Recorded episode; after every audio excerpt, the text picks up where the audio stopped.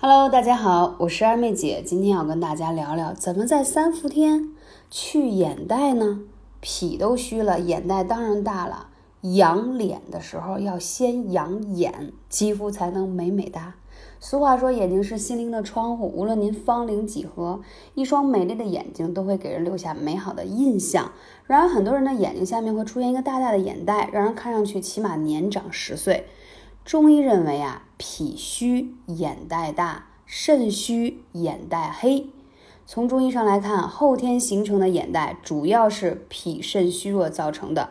脾胃虚弱，体内脂肪代谢就差，不仅影响容颜，还会导致健康问题。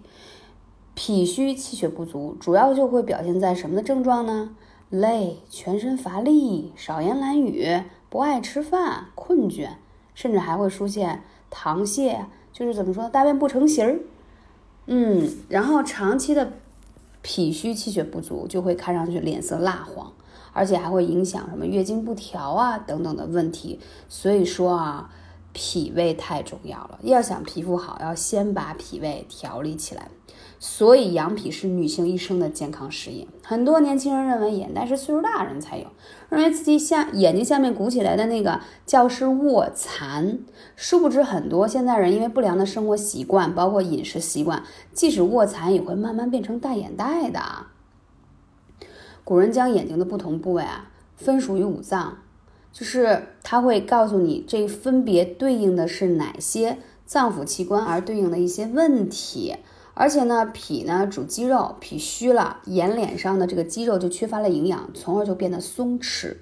久而久之，你这眼袋就形成了。而且脾又主运化，就是你脾湿了，你这儿眼袋其实是就这个水啊代谢不掉，脾胃虚弱，运化无力，水湿就会在体内停滞，就会产生眼袋。我前段时间给一个粉丝调，他给我看说二姐，你看我这几个大品牌的眼霜，你觉得哪个对我更有效？我就说了一句话，我说眼霜是有一定作用的，但你想真正有效，我告诉你几个穴位，比你这见效快多了。结果用了我的方法，大概就两周吧，明显的眼袋变小，黑眼圈也淡了很多，特别开心。所以今天要给大家来分享这个小妙招。然后在分享之前呢，还想再说一下啊，在《内经灵枢》当中就有说，七十岁脾气虚，皮肤枯，意思就是说什么呀？人到了七十，你就会看见，哎呀，真的是，呃，怎么说呢？